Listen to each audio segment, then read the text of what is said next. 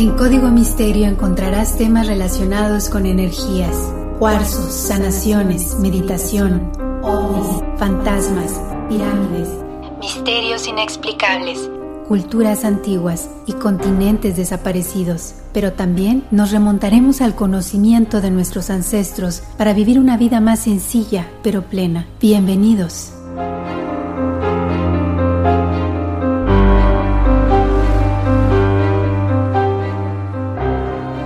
¿Qué tal? ¿Cómo están? Bienvenidos a un episodio más de Código Misterio. Les saluda Horacio Ontiveros y efectivamente el tiempo vuela. Ya pasó otra semana y estamos por acá con otro tema de investigación. Como siempre, los invito a pasar la voz, a seguir descargando el podcast en cualquier plataforma de audio, la que ustedes quieran. Estamos en Apple Podcast, Google Podcast, Spotify, pero también estamos en otras más que la verdad ni me acuerdo. Estamos también en redes sociales como Código Misterio, Facebook e Instagram. Y por supuesto, si ustedes quieren alguna recomendación, quieren comprar algún libro, algún cuarzo, tarot, lo que se les antoje, pueden ir a la tienda que está directamente en mi website personal, horacioontiveros.com. Si tienen alguna recomendación de libros, alguna recomendación de otro tarot que estén buscando o alguna otra baraja, oráculo o lo que quieran, pueden escribirme a mi correo electrónico contacto arroba códigomisterio.com los invito también para que revisen las nuevas entrevistas de bienestar corporativo y de bienestar integral de All for NES o Todos por el NES. Tenemos podcast, tenemos canal de YouTube, tenemos revista, tenemos muchas cosas muy interesantes para el servicio de la gente que quiera, bueno, encontrar el balance en su vida en todos los aspectos. Tenemos expertos, tenemos entrevistas con íconos latinos y con figuras importantes del mundo corporativo. Ya que eh, hablamos de todo esto, vamos a iniciar con este episodio que tiene que ver con, no sé si son poderes mentales extrasensoriales, eh, por ahí este personaje decía que era la encarnación de Jesús. Es alucinante lo que me encontré y, y de dónde salió, les voy a decir, estaba viendo la película de Kingsman, la nueva, y resulta ser que ahí sale este personaje, este, que además casi casi era inmortal, el famosísimo Rasputín. Y de ahí dije, bueno, hay mucho misterio acerca de la vida de él y decidí sentarme a investigar y buscar y en serio, es alucinante. O sea, todo lo que hizo, todo lo que pasó, la capacidad de influir en la vida política de Rusia es algo inusitado.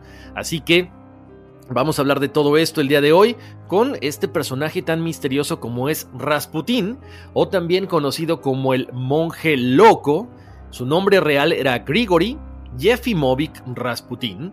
Fue uno de los personajes más emblemáticos de la historia. Para muchas personas era sanador místico, brujo y profeta. Al final del, eh, del episodio vamos a hablar de algunas de las profecías que él se atrevió a decir y a escribir.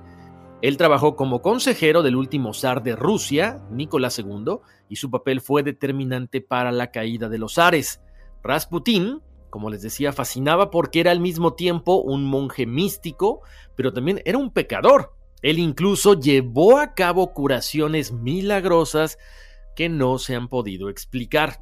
Él nació en 1869 y falleció el 30 de diciembre de 1916 a los 47 años de edad.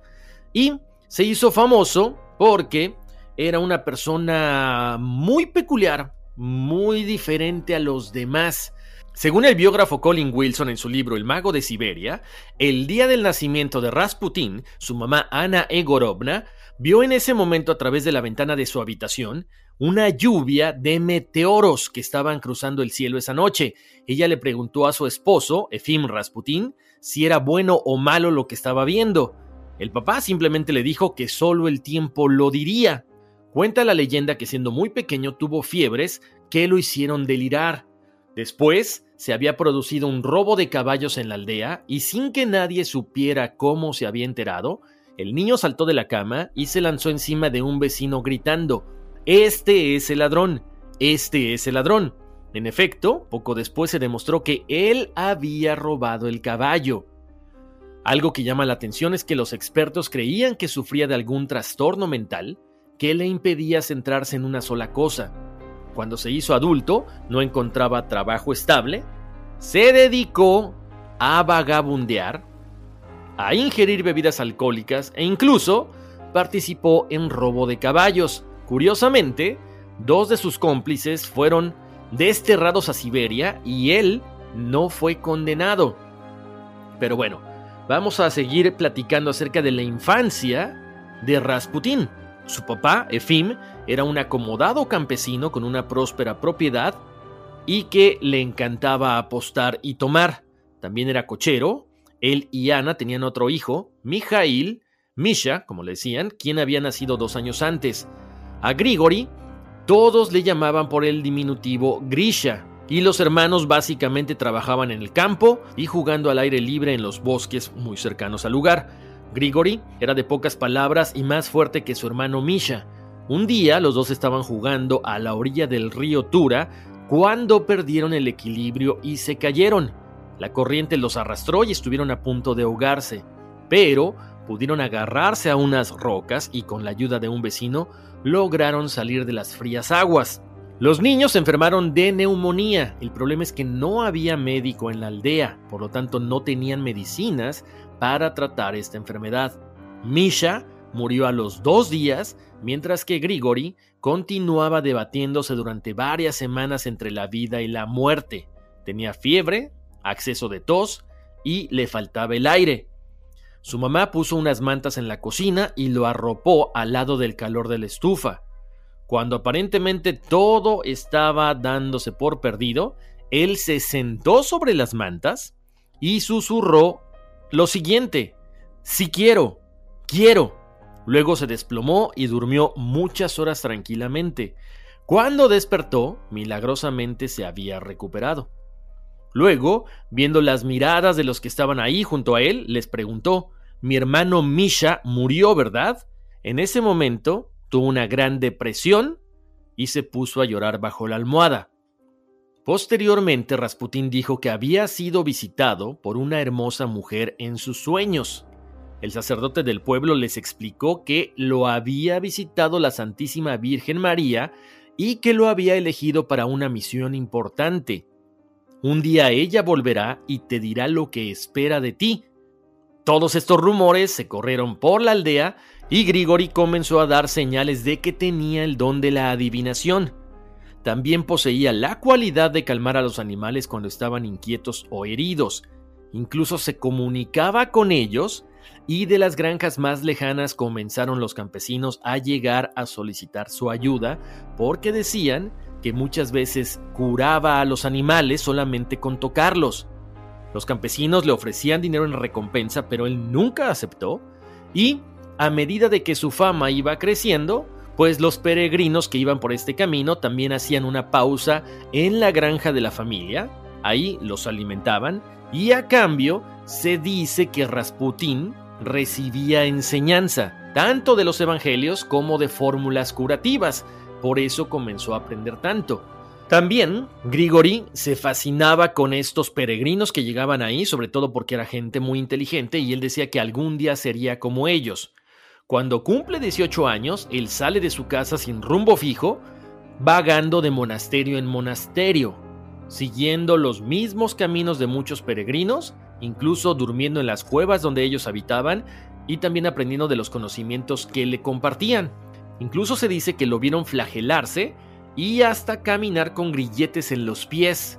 Algo que le llamaba mucho la atención es que él decía, si Dios es amor y perdón, ¿por qué fustigarse y privarse de lo esencial para honrarlo? De hecho, él era una persona con mucho deseo carnal. En cuanto veía a una mujer, él se excitaba y pensaba que el placer no debía cohibirse. A los 19 años, Grigori conoció durante una celebración en el monasterio de Abalast a Praskovia Dubrovina, una doncella de cabello rubio y ojos negros, hija de un granjero, que había sido acostumbrada desde niña a trabajar en los campos y a labrar la tierra. Ella era muy religiosa, además era cuatro años mayor que él. Para entonces, Grigori se había convertido en un joven alto, delgado, con bigote y barba, y con ojos de color azul, muy peculiares. De hecho, se comenta que era su rasgo físico más sobresaliente. De hecho, muchas personas decían que tenía ojos que hipnotizaban. Praskovia recordó un vaticinio que un peregrino le había hecho alguna ocasión. tu marido vendrá del sur y será un campesino más audaz que otros hombres. Dicho esto, ella pensó que Rasputín era la persona indicada para casarse. Ellos se enamoraron, tuvieron un hijo, pero falleció a los seis meses de nacido y Grigory quedó muy perturbado. Cuenta el biógrafo Henry Troyat, autor del libro Rasputin, que a partir de ese momento, Rasputin comienza a beber y a llevar una vida desenfrenada y delictiva. Para 1892 lo acusaron de arrancar las estacas de un cercado, todo el pueblo lo condenó a un año de destierro, y él decidió emprender un largo peregrinaje al monasterio de Belloturi. Durante tres meses permaneció ahí enclaustrado. Al regreso del monasterio tuvo una visión de la Santísima Virgen y se convirtió en místico. Poco después ingresó en una secta cristiana condenada por la Iglesia Ortodoxa rusa, conocida como Hlitsti o flagelantes, que creían que para llegar a la fe verdadera era necesario el dolor. En esta secta se celebraban fiestas y orgías, y lo marcó esto de por vida. Un día abandonó la secta y conoció a Macari, un iluminado que ejerció una gran influencia sobre él. Fue Macari, de hecho, quien le enseñó las primeras letras. Le ayudó a entender la Biblia y le habló de la vida eterna. Y es en ese momento cuando Grigori regresa a su aldea y adopta el nombre como Rasputín. Él aparentemente era una persona bastante centrada, aunque muchas veces actuaba de forma muy inusual. O sea, él se santiguaba por todo, cantaba letanías frente a la gente y de pronto, después de estar algunos meses en el pueblo, decidió abandonarlo nuevamente. Rasputín emprendió un largo peregrinaje por países cuyas lenguas no conocía y se dice que llegó hasta el monte Athos en Grecia. Visitó muchos lugares, pero cada verano se las arreglaba para volver a casa. Él cumplía con su mujer, con sus deberes conyugales y trabajaba en las labores del campo. Cuando recobraba fuerzas, volvía a emprender sus peregrinaciones. Varias de estas ocasiones hizo que su esposa Parascovia quedase embarazada.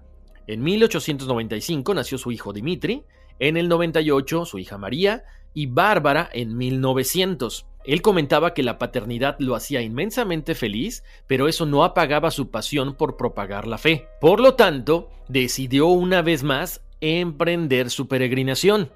Se dice que para esta peregrinación tardó más o menos cuatro años en regresar. Cuando por fin vuelve al pueblo, junto con su familia, con Praskovia y con sus tres hijos, obviamente los tres hijos no lo reconocían. Básicamente lo consideraron un vagabundo. Traía pelo largo, estaba muy descuidado, pero Praskovia les dijo que él era su papá y que tendrían que estar orgullosos de él. Él simplemente se sentó, comió un poco y después se fue a su recámara. Algo que llama mucho la atención es que muchas veces cuando rezaba se le notaba muy angustiado, encerrado en su cuarto, mientras gritaba, Señor, ten piedad de mí. Muchas de las personas que estaban alrededor de él habían escuchado historias de que durante su peregrinaje lo habían visto curar a enfermos y en la aldea también demostró este don. Rasputín decidió construir una capilla subterránea en uno de los terrenos de la granja, ahí puso bancos de piedra y abrió nichos para las reliquias que había conseguido durante sus viajes. Ahí recibía a los que acudían a él en busca de consuelo, y durante estas reuniones místicas, sus adeptos repetían versículos del Evangelio, hablaban de las desdichas y elevaban plegarias. También enseñaba danzas y cánticos de esta secta, la Hiskli, Enardecidos los hermanos y hermanas mostraban su amor, primero repartiendo besos y después se lavaban para purificarse, se flagelaban para activar la circulación de la sangre y posteriormente tenían relaciones sexuales en el suelo. Por supuesto, su esposa Praskovia no participaba en nada de esta religión que profesaba su marido, no lo vigilaba, no lo criticaba, pero ahí comenzaron los rumores de que aparentemente Rasputín había hecho un pacto con el maligno, con el diablo. Esto decían los aldeanos. Para 1901, el Papa Ostromov, quien era una persona que detestaba a Rasputín, lo amenazó con la excomunión y envió un informe a Monseñor Antón, que era obispo de Tobolsk. acusando a Rasputín de ser miembro de esta secta. El obispo designó a un padre inquisidor para investigar el asunto, pero el informe que éste emitió fue tranquilizador. Rasputín quedó en libertad por falta de pruebas. En ese momento, él decidió emprender otro viaje y durante más de tres años siguió como peregrino y fue vidente en distintas ciudades. En Kiev visitó las catacumbas, en Kazán conoció a varios clérigos, a los cuales dejó admirados con sus profecías. De hecho, el padre Mijail le aconsejó que fuera a la Academia de Teología de San Petersburgo y le dio una carta de recomendación para Monseñor Teofán. Para ese entonces, Rasputin tenía 34 años de edad al llegar a la capital en la primavera de 1903. Se dice que incluso impresionó al prelado por su entusiasmo y magnetismo de su mirada. Era una persona, acuérdense, campesina, de origen muy humilde, por lo tanto su lenguaje era rústico, era incorrecto, pero se movía con mucha facilidad en cualquier esfera social. Un día en la catedral, el padre Kolstad lo invitó a ser el primero en comulgar, para después pedirle que bendijera a todos los fieles. A los cinco meses regresó a su casa, pero para el año siguiente Monseñor Teofán le volvió a pedir a Rasputín que regresara a la capital porque, con su sencillez campesina y sus dones curativos, y de vidente, le serviría como buen enlace entre el pueblo y la nobleza. Olga Lotgina, la esposa de un consejero de Estado que padecía de neurastenia y a quien ningún médico había podido curar, fue puesta en manos de Rasputín, quien la liberó del mal con rezos y poseyéndola. Sucedió después que Olga se convirtió en su amante y ella le enseñó a leer, a escribir y a comportarse correctamente. Posteriormente, Olga lo presentó a sus amistades y Rasputín causó sensación entre las damas de la alta sociedad. Las grandes duquesas Militza y Anastasia, hijas del rey de Montenegro, lo invitaron a recepciones y sesiones de espiritismo en sus palacios, Ahí comenzó, básicamente, la vida de opulencia de Rasputín. A partir de ese momento, Militza recibió a los zares Nicolás y Alexandra y les presentó a su famoso protegido Rasputín. De ahí surgió una relación muy entrañable porque Rasputín comenzó a llamarles padrecito y madrecita. A ellos les pareció muy interesante que un campesino, con el cual nunca habían tenido contacto, los tratara de una forma tan paternal tan cercana. Nicolás y Alexandra eran un matrimonio que se amaban profundamente, tenían cuatro hijas saludables, Olga, Tatiana, María y Anastasia, y recientemente se habían enterado de que por fin el único hijo que habían tenido, el menor y heredero, tenía una enfermedad llamada hemofilia, conocida como la enfermedad de los reyes, porque había aparecido en los últimos 100 años en las casas reales de Gran Bretaña, Rusia y España. Todo esto fue en el momento perfecto, porque además, precisamente, Alexandra Romanov acababa de perder a su consejero espiritual, un hombre llamado Dr. Philip. Ella creía que él le ayudó al zar Nicolás y a ella a tener un hijo y heredero al trono después de tener solamente niñas. Además, el doctor Philip afirmó en su lecho de muerte que ella se reuniría con otro hombre santo muy pronto para tomar su lugar como consejero espiritual. Casi inmediatamente después es cuando le presentan estas hermanas a Rasputín, al zar y a la zarina en una fiesta, y lo demás ya es historia. Vamos a ir a una pausa comercial rapidísimo, regresando seguimos con más acerca de esta historia de Rasputín. Estamos de vuelta aquí en Código Misterio, les saluda Horacio Ontiveros y vamos a seguir platicando acerca del misterio de Rasputín. Alexandra, al enterarse de las historias de Rasputín y sobre todo de sus habilidades curativas milagrosas, sabía perfectamente que él le iba a ayudar con la enfermedad de su hijo Alexei, porque era muy importante que lo curara lo más pronto posible, porque la sangre no coagulaba y esto significaba que solamente un pequeño rasguño pudiera conducir a una pérdida masiva de sangre. De hecho, se comenta que nunca le dijeron a Rasputín sobre la condición de su hijo y era un secreto que básicamente ellos querían guardarse. Alexandra estaba considerando si podía o no confiar en este campesino de Siberia, pero sucedió algo muy extraño.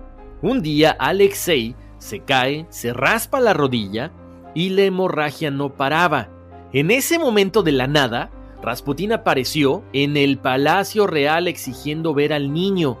Él comentó que había tenido una visión de Dios que le dijo que sin él el príncipe moriría. Esta enfermedad, como les había dicho, aquejaba a Alexei. El niño había nacido un 12 de agosto de 1904 y a pesar de que parecía sano, seis semanas después de que nació, tuvo una hemorragia de tres días por el ombligo. Posteriormente comenzó a dar pasitos cuando empezó a caminar y si se caía tenía grandes moretones. Otro de los problemas que aquejaba a Alexei es que los miembros se contraían en una posición rígida y torcida y los dolores no paraban, pero además no podían darle morfina porque era adictiva. Su madre decía destrozada, su único modo de liberarse del dolor es cuando se desmaya. Rasputín curó al niño, curó a Alexei y de ahí se ganó la confianza de sus papás. Para el 15 de octubre de 1906 fue recibido en el palacio Tsarkoy Selo para tomar el té en compañía de la familia imperial en una audiencia que duró una hora. En diciembre de ese mismo año, la zarina Alexandra le pidió que le diese su parecer a su mejor amiga sobre el futuro de su próximo matrimonio.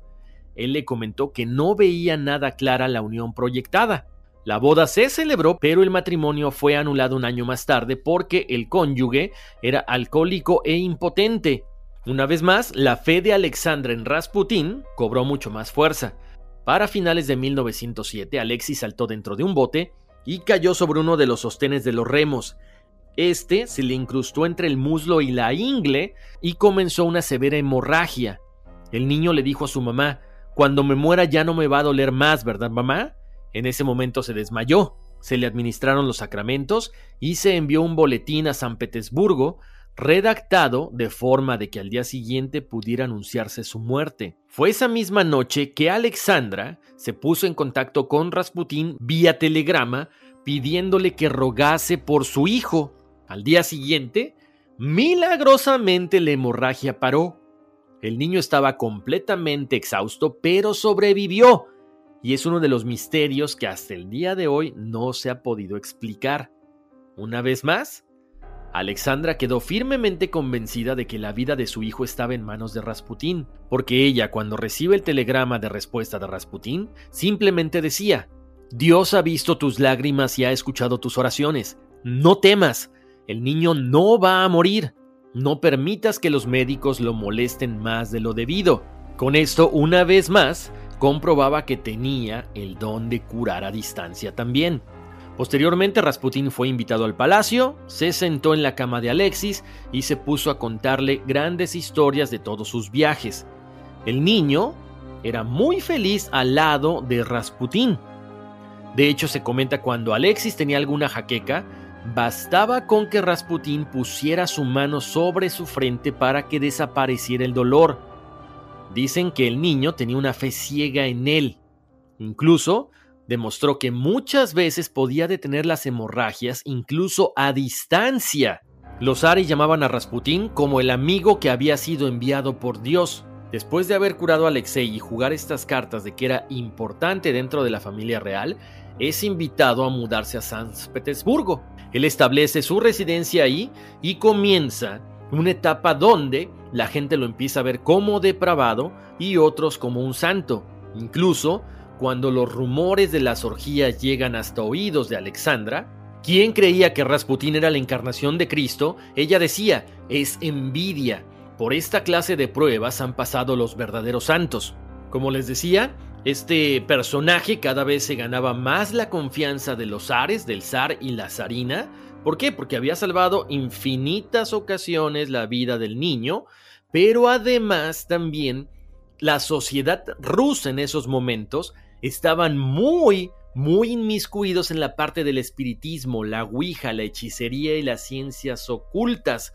Entonces, sobre lo que hacía Rasputín y sobre que había viajado y podía curar a la gente, eso le fascinaba a esta sociedad. Ahora fíjense cómo manipulaba no solamente a la sociedad rusa, sino incluso él decía, cometed los pecados más atroces porque Dios se complace más en perdonar a los grandes pecadores. Por lo tanto, él decía, entre más peques, bueno, pues con más gusto te va a perdonar Dios. Por eso también ganó adeptos, por eso la gente lo respetaba y lo seguía. Por eso se dice que incluso pudo participar directamente en las decisiones de gobierno, algo que a final de cuentas le traería muchas consecuencias negativas. Por supuesto, estos celos, estos problemas, estas consecuencias principalmente se dieron dentro de la clase política rusa y cada vez eran mayores. ¿Por qué? Porque además de que el monje era muy cercano al zar y la zarina, las damas más distinguidas de la corte estaban también absortas con él y los maridos se ponían celosos.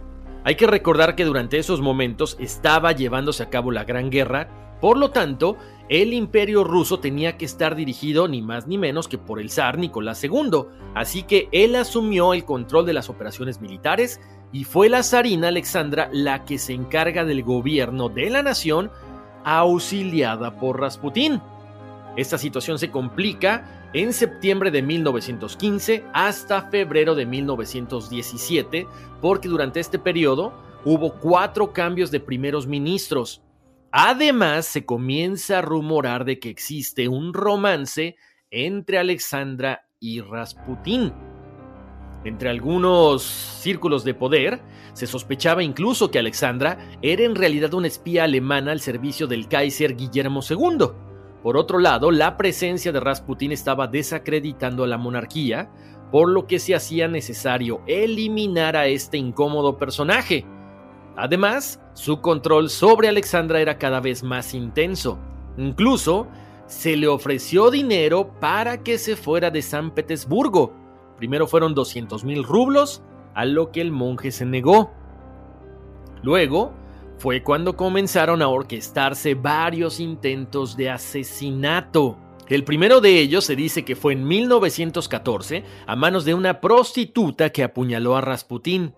Dicen que sus entrañas cayeron por el suelo mientras la mujer gritaba que había matado al anticristo. ¿Cómo sobrevivió? Nadie lo sabe pero milagrosamente salió vivo de esta. Después se comenzaron a orquestar los complots entre el diputado Vladimir Puriskevich y Oswald Reiner, que era agente del Servicio Secreto Británico. Para llevar a cabo este plan, Rasputin recibió una misteriosa tarjeta en la que se le invitaba a un banquete en el Palacio de los Yusupov la noche del 29 de diciembre de 1916. Rasputin aceptó la invitación porque él quería acercarse a Irina, que era una mujer muy bella, muy famosa en toda Rusia. Antes de asistir a la gala al palacio de los Yusupov, él misteriosamente decidió transferir una buena suma de dinero a su hija por cualquier cosa que pudiera ocurrir, como si ya estuviera sintiendo que algo malo le podía pasar esa noche. Posteriormente, Rasputín fue recibido por el mismo príncipe Yusupov, el cual lo acompaña hasta el sótano donde estaba preparado el banquete. Ellos comenzaron a beber vino mientras supuestamente la princesa terminaba de arreglarse. Ahí les va. Le sirvieron dos vasos de vino lleno de cianuro. Pero en vez de sentirse mal, se comenta que Rasputín agarró una guitarra, comenzó a tocarla y comenzó a cantar. Posteriormente, siguió bebiendo vino y como parecía que este no tenía efecto, Yusupov le dio al monje una bandeja con pastelillos igualmente cargados de cianuro. Se comió media bandeja de pastelillos que aparentemente podrían haber tumbado a un toro y Rasputín seguía sin inmutarse. No sabían lo que estaba pasando. Ellos decían, Quizá los bocadillos están en mal estado o el azúcar del vino disminuyeron el efecto del arsénico, pero no pasó nada. Otras versiones dicen que quizá el mismo Rasputín, temiendo que algo malo le fuera a pasar, llevaba un antídoto o que quizá también se había vuelto inmune al cianuro porque tomaba todos los días pequeñas cantidades durante años para de esta forma volverse inmune. Se dice que en ese momento los asistentes empezaron a mostrarse muy nerviosos y comenzaron a pensar que quizá Rasputín sí tenía poderes sobrenaturales. Yusupov en ese momento salió de la sala, fue por su revólver y le disparó al monje sin pensarlo dos veces. Primero, lo hirió. Rasputín trató de salir al patio como pudo, pero otro de los invitados le propinó otros tiros que lo tumbaron. Cuando se acercó a comprobar si había muerto, Rasputín se levantó y lo maldijo. En ese momento, Puriskevich lo acribilló a balazos, pero Rasputín seguía luchando. Una vez en el suelo, ataron a Rasputín y lo trajeron de vuelta al palacio. ¿Cómo se resistía a morir? Se dice que le golpearon la cabeza con un bastón, pero tampoco hubo manera de matarlo. Finalmente, el agente Oswald Rayner le dio un tiro en la nuca. El médico Lasso Bert certificó su muerte para posteriormente envolver el cadáver en una alfombra y arrojarlo al río Neva, que en esos momentos estaba a punto de congelación. Les cuento, es increíble lo que sucedió. La autopsia concluyó que no había muerto por el cianuro o por las balas, sino que había sido muerto por ahogamiento. Ahora, como les decía, ya por fin habían matado a Rasputín, lo que sí es que por parte de su familia, cuando él hace la transferencia a su hija porque estaba temiendo algo, también su hija se da cuenta de que esa noche no regresa y es cuando dan parte a la policía. Les cuento que su cuerpo apareció tres días después en las aguas congeladas del río Neva. Su cara estaba hinchada y lo habían atado con cuerdas, pero era evidente que había logrado liberar una mano que tenía alzada sobre el pecho con el puño cerrado, como si hubiera querido romper el hielo que se estaba formando en la superficie. El profesor Kosorotov, quien realizó la autopsia, comprobó una vez más que tenía una herida de bala que había atravesado el estómago y el hígado, otra disparada por la espalda que había perforado el riñón y la tercera que había entrado en la cabeza y que estaba incluso alojada en el cerebro. Los pulmones estaban llenos de agua, así que había muerto ahogado y lo habían arrojado al río cuando aún estaba vivo. Posteriormente llevaron el cadáver a una capilla, donde Akulina Laptinskaya, una de sus más fieles adeptas, lo lavó y lo vistió. Ella les contó a las hijas de Rasputín que el cuerpo estaba terriblemente mutilado. Ahorita les voy a decir por qué. María, quien fue llamada para identificar a su padre, escribió, tenía el cráneo hundido, la cara magullada y el pelo con pegotes de sangre. Le había saltado un ojo que colgaba sobre la mejilla, sujeta por un poco de piel. Posteriormente se comenta que era tal la devoción profesada hacia Rasputín por parte del pueblo ruso que muchas mujeres fueron a lavarse a las heladas aguas del río Neva en espera de efectos milagrosos. Después su cuerpo fue embalsamado y sepultado en los jardines de Yeselo. La zarina se debatió entre el pesar y la ira, y aunque la eliminación de su más cercano confidente no alteró el curso de los acontecimientos que acabarían con el derrocamiento de la familia imperial rusa en 1917 y su posterior asesinato al año siguiente. No obstante, la leyenda de Rasputín se volvió cada vez más grande. Hay otra cosa también bien extraña que sucede en marzo de 1917, porque aparentemente se confirmaría lo que la gente decía, que Rasputín tenía poderes sobrenaturales. Un grupo de soldados exhumó el cuerpo de Rasputín y lo arrojó sobre una pila de troncos.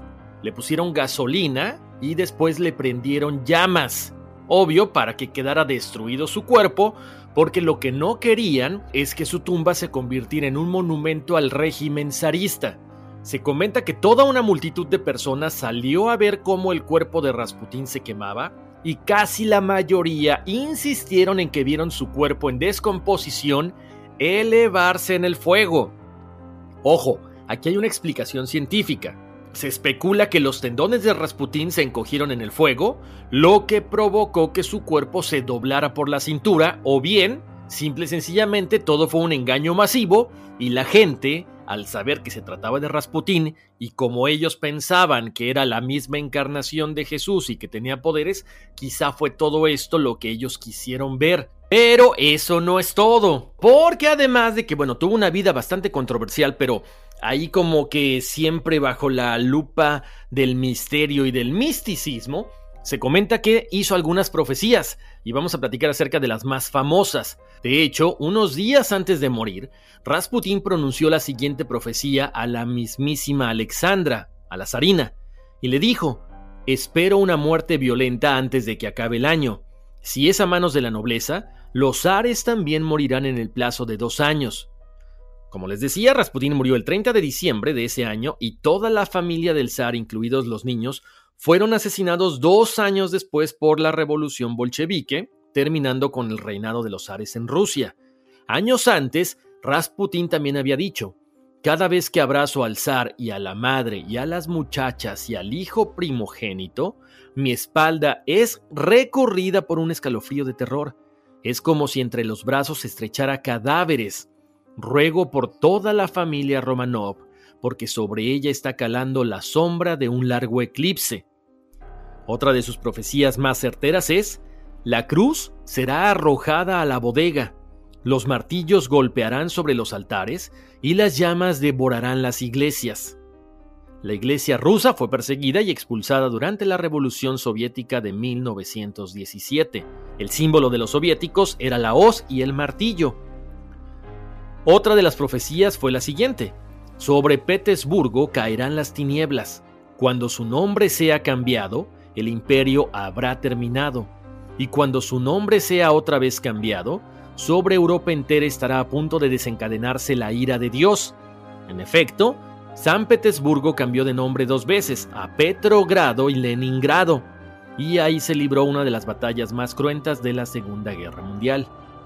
También dijo que los mares penetrarán como ladrones en las ciudades y en las casas, y las tierras se volverán saladas, y otras tierras serán secadas por un calor que irá aumentando. El hombre se encontrará bajo las lluvias saladas y caminará sobre tierras saladas, y andará errante entre sequías y aluviones. Comentó algo acerca de la contaminación. El aire que hoy desciende a nuestros pulmones para llenar la vida, llevará un día la muerte. Otra de sus profecías fue, los hombres caminan hacia la destrucción. Serán los menos capaces los que nos gobiernen. La humanidad será aplastada por el alboroto de los locos y de los malhechores. La sabiduría será encadenada. Serán el ignorante y el prepotente quienes dictarán la ley, al sabio y también al humilde. Incluso se cree que habló de la fecundación in vitro o del alquiler de vientres. Día desventurado será aquel en el que el útero materno será comercializado como se vende la carne de los bovinos. En este tiempo el hombre, criatura de Dios, se convertirá en criatura de la ciencia. Estas son algunas de las profecías más importantes que hizo Rasputín. Como siempre, espero sus comentarios acerca de este tema en el correo electrónico contacto arroba códigomisterio.com.